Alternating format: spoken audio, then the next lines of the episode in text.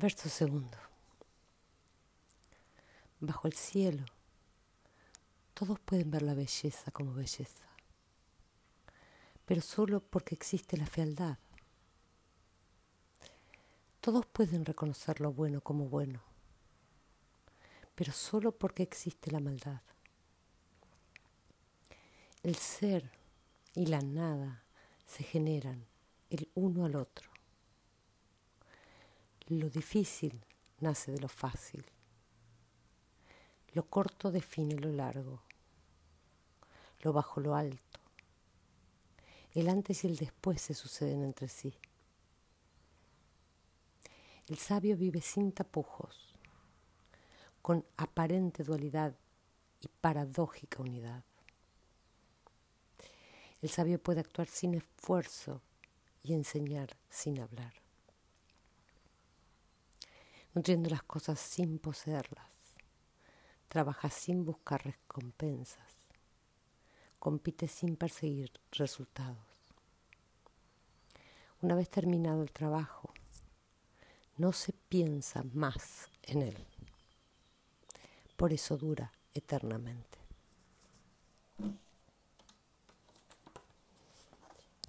vivir la unidad paradójica.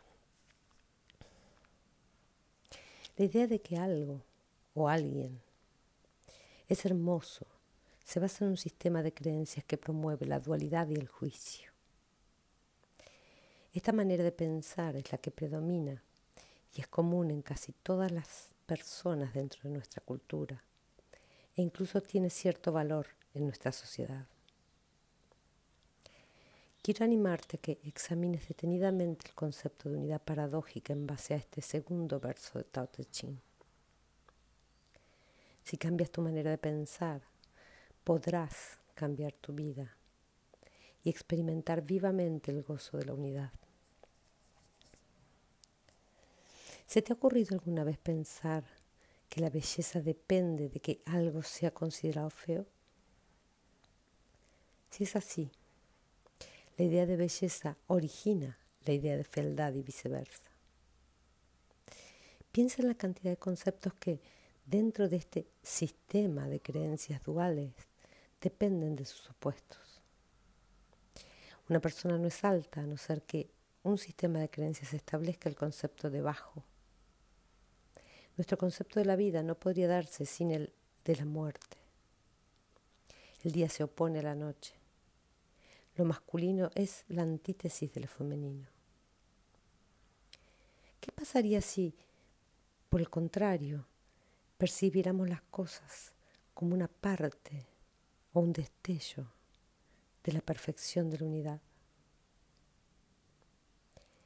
Creo que esto es lo que Lao Tse sugiere al describirnos al sabio que vive sin tapujos, con aparente dualidad y unidad paradójica.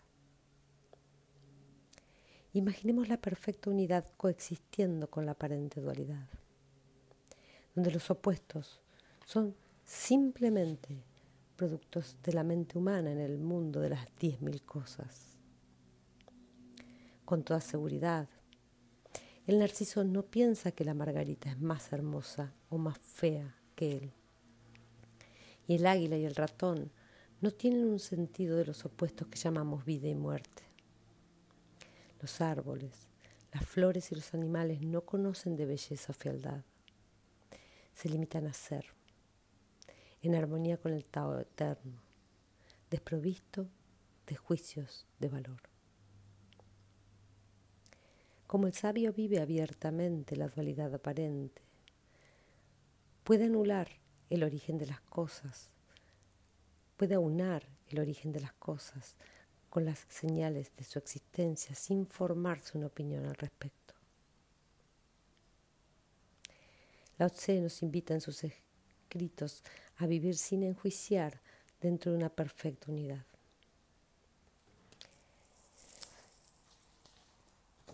Quiere invitarnos a que combinemos con buen sentido los opuestos que percibimos y vivamos una existencia unificada. La perfección del Tao está en aceptar la aparente dualidad a la vez que se aprecia la unidad de la realidad. La vida y la muerte son cosas idénticas.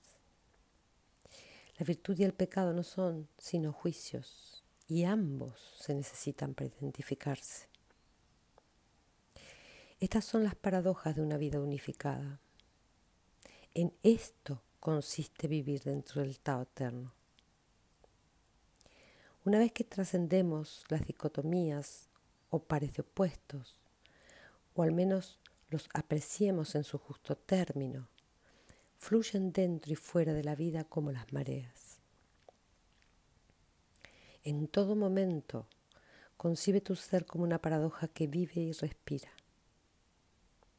El cuerpo tiene unos límites físicos, tiene un principio y un fin, y su sustancia es material.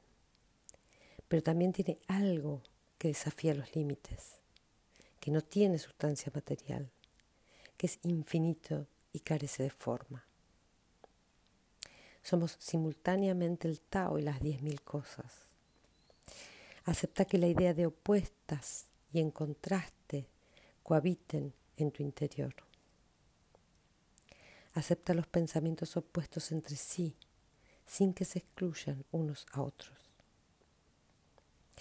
Cree firmemente en tu libre albedrío y en tu capacidad para influir en lo que te rodea y, a la vez, abandónate a la energía que habita en tu interior. Aprende que lo bueno y lo malo son dos aspectos de algo que es único. En otras palabras, acepta la dualidad del mundo material permaneciendo al mismo tiempo en contacto constante con la unidad del Tao Eterno. Así disminuirá esa necesidad que tienes de estar siempre en posesión de la verdad, en oposición a los demás, que no hace sino debilitarte. Creo que Lao Tse aplicaría las enseñanzas del Tao Te Ching al mundo actual con los siguientes consejos.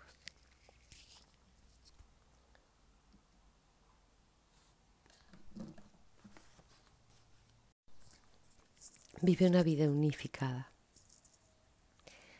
Adéntrate en el mundo de la unidad siendo consciente de la propensión que tenemos a clasificarlo todo como bueno o malo, correcto o incorrecto. La belleza y la fealdad son categorías del mundo físico, no del Tao. Piensa en la idea de que la dualidad es un juego mental. En otras palabras, la gente tiene la apariencia que tiene. Eso es todo. La crítica no siempre es necesaria o útil. Observa cómo se presenta el Tao dentro de todas las personas, incluido tú, y queda en paz con lo que ves. Sé un buen animal y muévete libremente, sin entregarte a pensamientos sobre dónde deberías estar y cómo deberías actuar.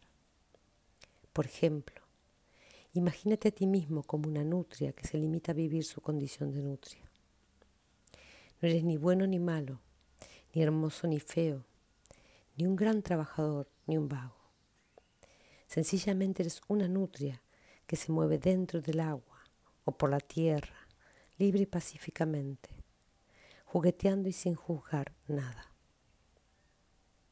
Cuando llegue el momento de abandonar tu cuerpo, recuperarás tu lugar en el misterio absoluto de la unidad. Esto es lo que quiere decir Lao Tse cuando afirma, una vez terminado el trabajo, no se piensa más en él. Por eso dura eternamente. Dicho de otra manera, no hay que esperar a abandonar el cuerpo para experimentar la eternidad. Es posible que conozcas tu yo eterno a pesar de vivir dentro de un cuerpo físico. Cuando veas surgir la dualidad y el enjuiciamiento, permite que formen parte de la unidad perfecta. Cuando otras personas planteen dicotomías, tú puedes conocer la unidad practicando el Tao.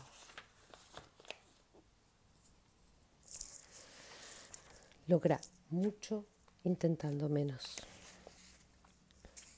El esfuerzo es una parte del todo. Otra parte es la ausencia de esfuerzo. Fusiona esta dicotomía y el resultado será la acción sin esfuerzo y sin apego al resultado. Cuando estamos bailando con alguien, actuamos de esa manera. Nos entregamos a una actividad, adoptamos una determinada postura, escuchamos la música y nos dejamos ir.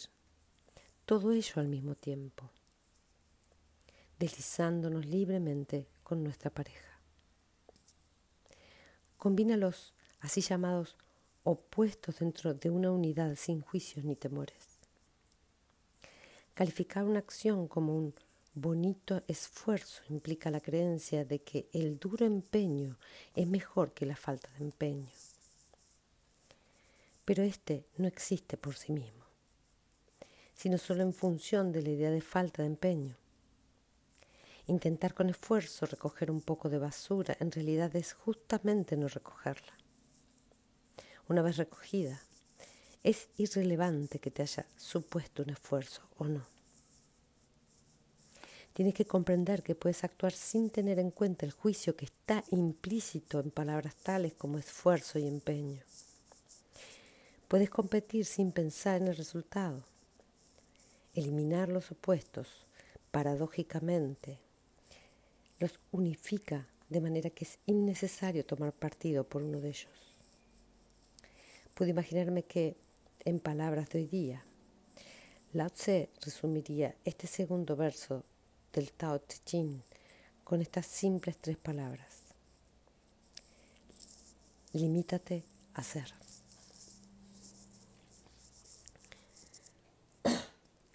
Practica el Tao ahora.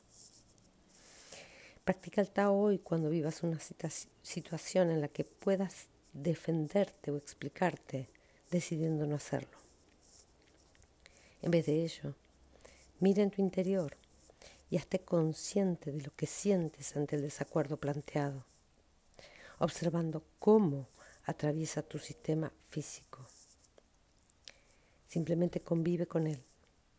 En lugar de opinar por aliviarlo desde fuera de ti, explicándote y defendiéndote. No quedes atrapado en la aparente dualidad que supone tener razón o estar equivocado. Felicítate por haber optado por vivir en la unidad paradójica, una unidad en la que la variedad de posibilidades simplemente existe. Aprecia en silencio la situación y tu voluntad de poner en práctica tu sabiduría.